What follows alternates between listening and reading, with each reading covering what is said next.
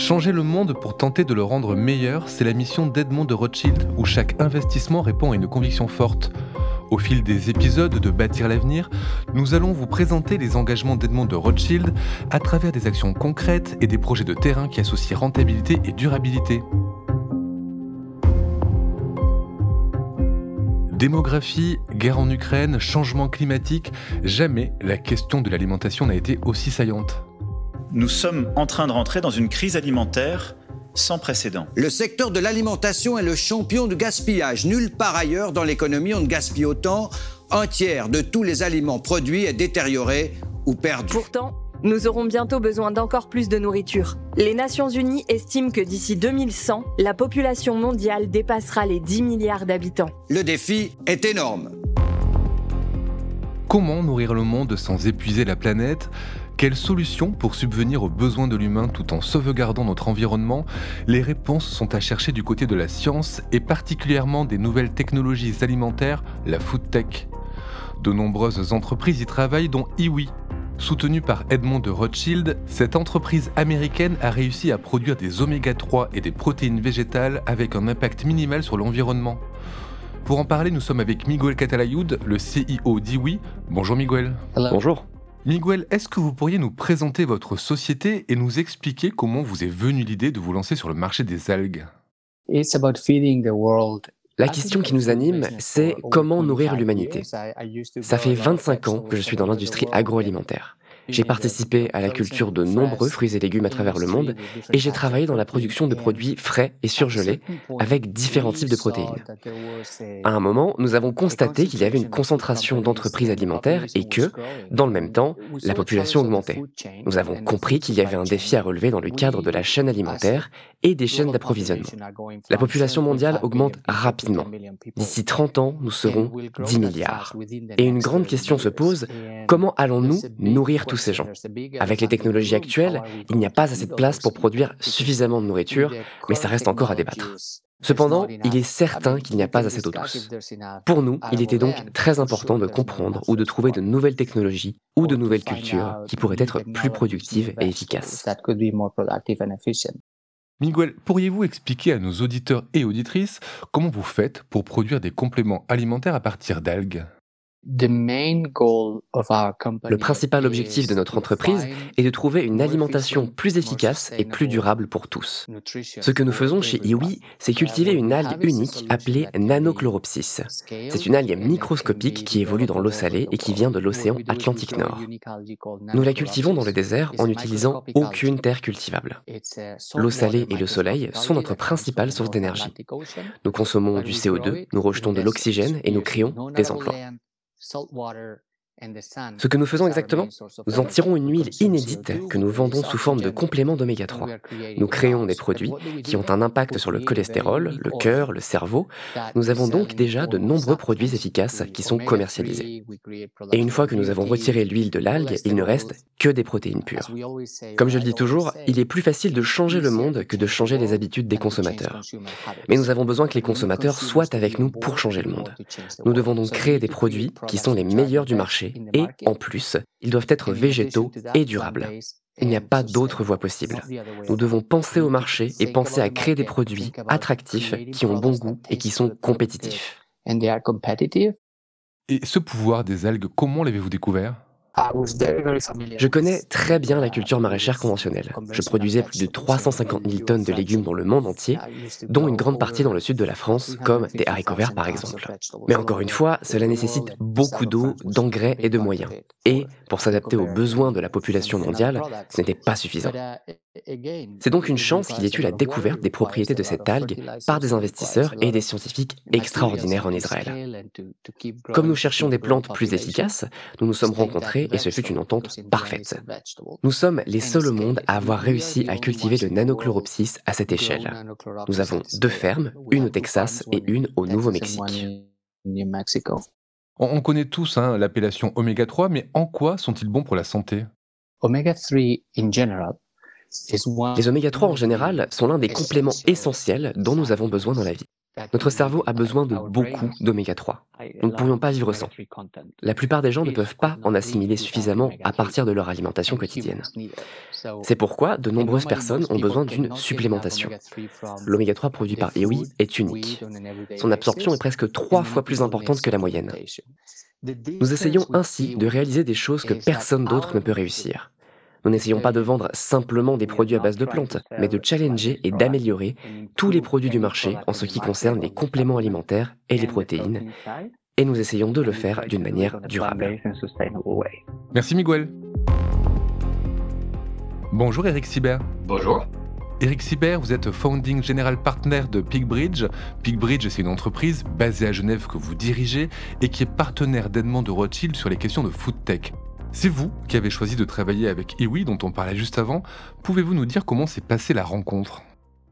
Chez Pigbridge, on a choisi cinq secteurs où on a investi avec priorité dans le food tech, qui sont les ingrédients, les technologies liées aux protéines alternatives, la digitalisation, la santé et les systèmes agricoles alternatifs.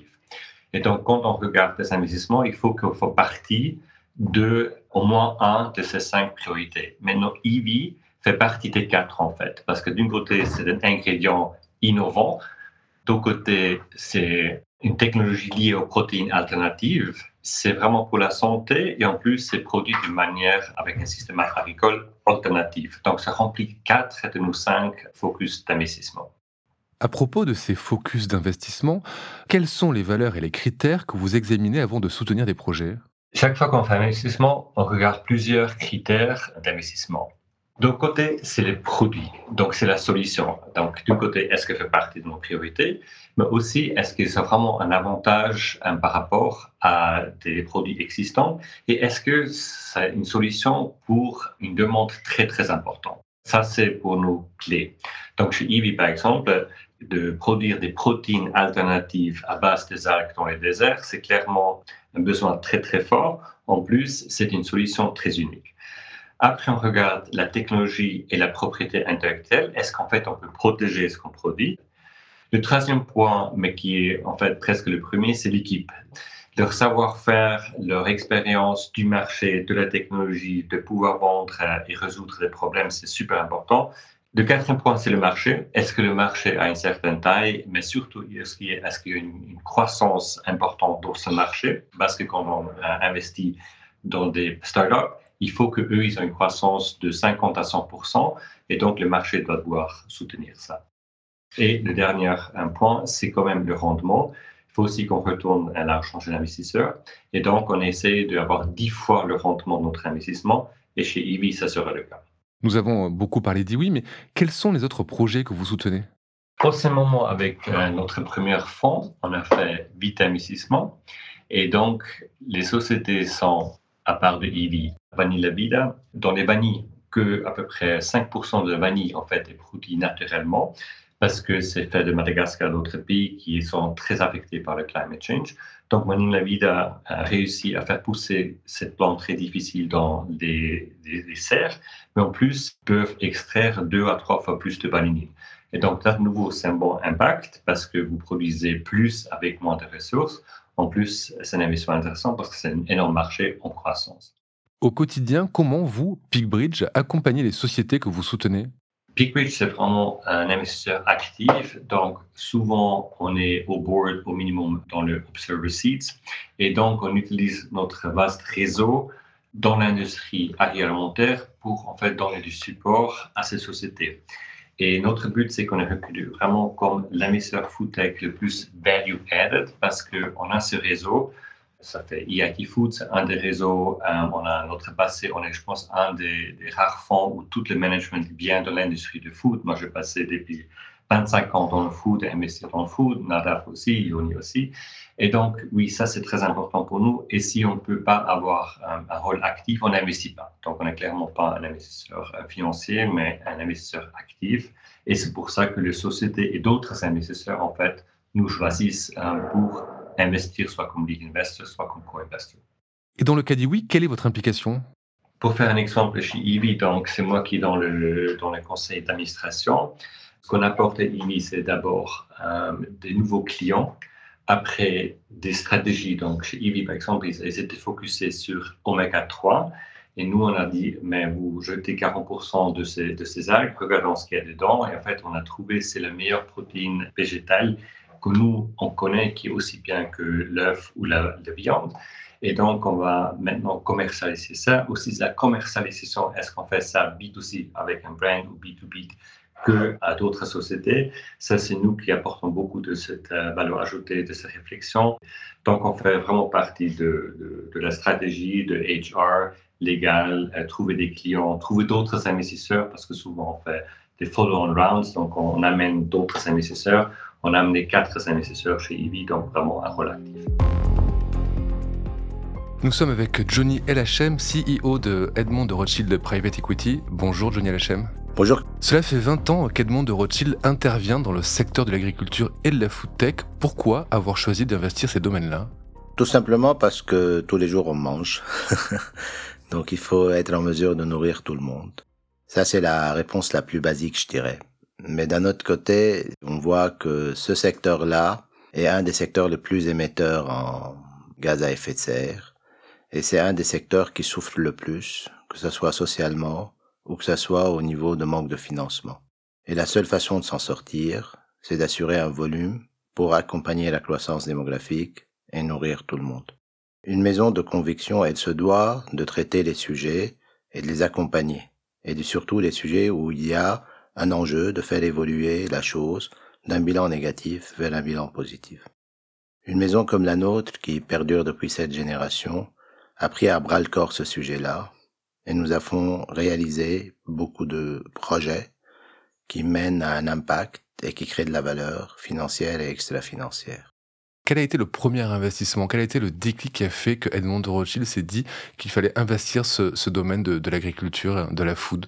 Tout d'abord, la famille est très active dans ce secteur à titre privé.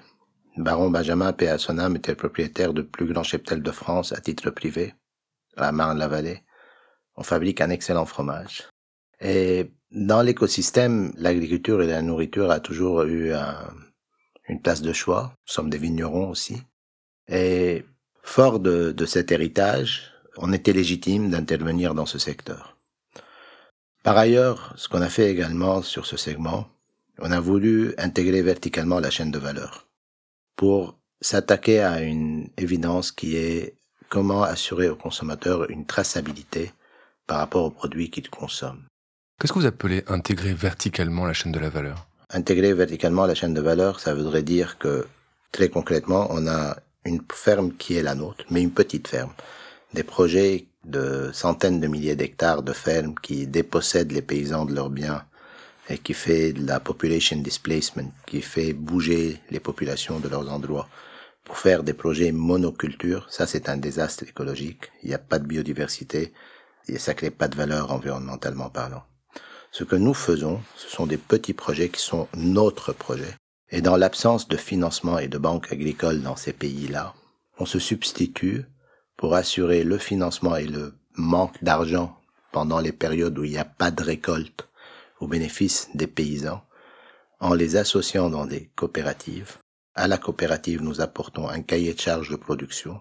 Ils restent propriétaires de leurs terres et notre ferme et le volume que eux ils génèrent nous assurent un grand volume qui nous permet de produire localement. Ainsi, on construit une usine localement, on produit localement un produit bio de qualité destiné à l'export. Et le bénéfice est partagé entre nous, les paysans, une transformation locale pour le bien du pays, création de valeur, création de richesse, création d'emplois, et on contribue socialement au bien-être d'un pays où on investit. On l'a fait au niveau de la mangue au Mali, on l'a fait au niveau du jus d'ananas au Togo, on l'a fait sur le huile de palme bio au Ghana. La dernière aventure qu'on a fait, toujours dans cette même optique qui est de la ferme à la fourchette, on s'est attaqué à un vrai problème qui sont les noix de cajou. Une noix de cajou, elle est produite, elle est plantée en Afrique de l'Ouest. Elle est exportée avec sa pomme et la noix en Asie pour qu'on fasse la trituration, qui est l'acte d'enlever la, la noix de la pomme, qui est un travail manuel très spécifique, qui nécessite un savoir-faire qui est maîtrisé par les Asiatiques. Une fois qu'on a enlevé la noix de la pomme, la noix revoyage vers l'Europe ou les États-Unis pour la griller, la saler, la packager.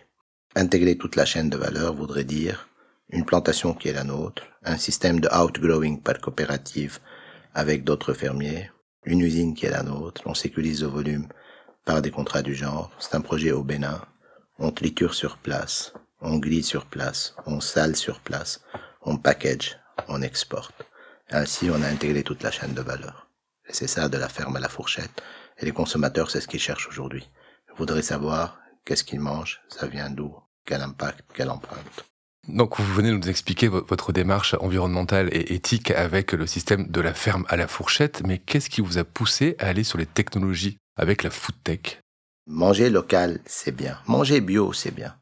Mais quand on est aujourd'hui 7 ou 8 milliards sur la planète, il y a une seule évidence, il n'y a pas suffisamment de ressources pour tout le monde. Quand on dit ça, la solution, il n'y en a pas une solution binaire et unique. C'est un panier de solutions. Mais en tout état de cause, il nous faut du volume. Et le seul moyen de produire du volume pour nourrir 8, 10, 12 milliards sans détériorer la richesse et les ressources, c'est l'usage de la technologie dans la production pour éliminer tous les extra événements néfastes qui ont été produits ces dernières années par l'agriculture intensive, sans remettre en cause le volume qui est nécessaire. Johnny LHM, comment est-ce que vous repérez les projets les plus prometteurs en matière de food tech? Pour s'intéresser à la food tech, on a mis beaucoup de temps avant de, de mettre les capitaux au travail. À chaque fois qu'on lance un nouveau projet, on essaye de rassembler les facteurs clés de succès avec nos propres deniers avant de n'avoir recours aux deniers des autres. C'est un travail fastidieux que nous avons mené et nous sommes arrivés avant de déterminer quelles seraient les verticales sur lesquelles on va investir dans la food tech. Il faut comprendre le problème. Ça vient d'une multitude de facteurs. D'abord, les grands industriels de la food, malheureusement, et je les comprends, je les critique pas, dépensent beaucoup plus en marketing, en packaging, et c'est prouvé, que leurs dépenses qu'ils mettent dans l'innovation et de la recherche. Vous rajoutez à ça que ces grands acteurs sont tous cotés en bourse. Et malheureusement, la bourse, il y a une dichotomie entre une approche de long terme et durable et la pression des analystes financiers qui sont tous, pardon, hein, je dis ce qui est le cas, je critique personne, des court-termistes et qui ne cherchent que le résultat très court terme sans se soucier des impacts à très long terme.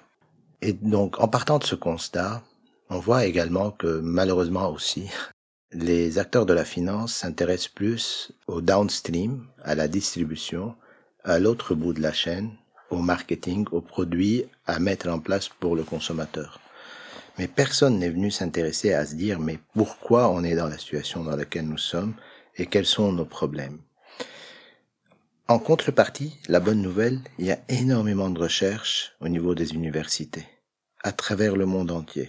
La recherche existe, l'innovation existe. Ce qui manque, on voit beaucoup plus d'argent et de fonds qui vont au downstream, à la distribution, au B2C, au marketing, que à prendre la recherche et l'innovation et de la transformer en un produit qui peut accéder au marché et qui peut devenir un produit qui sert le volume dont on a besoin.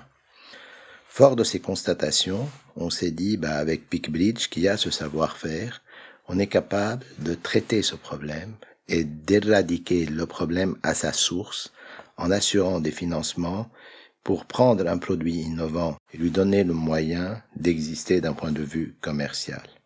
C'est ainsi que IWI est un produit dans une des verticales qui est les alternatives aux protéines. Donc la technologie, il ne faut pas la voir comme un disrupteur pour tuer les métiers. Notre objectif, ce n'est pas de promouvoir le énième steak qui va tuer le boucher du coin. C'est pas le but. Le but, prendre la technologie comme un facilitateur pour pouvoir produire du volume, nourrir tout le monde, réduire les coûts, éliminer les conséquences néfastes qu'on a vécues sur les 30 dernières années. Alors vous l'avez dit, hein, ces choix sont des choix qui ne sont pas faits par les grandes majors de la food, c'est vous, vous les avez faits. Est-ce que ce sont des choix en termes d'investissement qui sont risqués et est-ce que ce sont des choix aussi qui intéressent les investisseurs avec lesquels vous travaillez? Ce sont des choix risqués. On les dérisque comment? On essaye de rassembler autour de chacun de ces projets les facteurs clés de succès. Tout d'abord, une idée qui profite d'une opportunité de marché mais qui n'est pas réplicable, elle n'est pas durable. On n'est pas là pour spéculer. Ça, c'est le premier facteur clé de succès à rassembler pour dérisquer un projet. Le deuxième, il faut le capital humain, les hommes et les femmes qui vont exécuter, des personnes dédiées, des personnes engagées, des personnes qui ont un savoir-faire, un parcours industriel. Je suis un financier, et avec tout le respect que je dois aux financiers, notre savoir-faire est très limité. Il faut s'associer avec des hommes du terrain, des femmes du terrain, des personnes issues de l'industrie qui ramènent leur savoir-faire et qui soient dédiés par un alignement d'intérêts. Le troisième, il faut pas raisonner en chambre. Il faut pas rester seul. Il faut réussir à ramener quelqu'un qui valide la thèse et qui revoit ce que vous avez fait pour préparer ces facteurs clés de succès. Et s'il y croit, il agit comme un encore, comme un investisseur de pierre angulaire qui vient soutenir ce projet avec vous. Une fois que vous avez rassemblé ces éléments, vous mettez une gouvernance saine, sans conflit d'intérêt, vous arrivez à avoir un produit qui est bancable, un produit qui a tout le potentiel devant lui, et ainsi, vous pouvez attirer les investisseurs. Parce que vous avez fait le travail de delisking qui coûte, et que nous, un groupe comme le nôtre, une famille actionnaire comme la nôtre, vu son existence depuis cette génération, c'est sa marque de fabrique de pouvoir innover et perdurer. Il va y avoir des déchets et des échecs. C'est pour ça que la diversification est très importante. On essaye, dans la mesure du possible, de répliquer à plus grande échelle, mais aussi de ramener des investisseurs qui se complémentent entre eux. Comment les investisseurs peuvent mesurer l'impact euh, de leur investissement? Sur l'ensemble des stratégies que nous avons développées sur les 20 dernières années, nous avons toujours veillé à avoir un reporting financier et un rapport d'impact.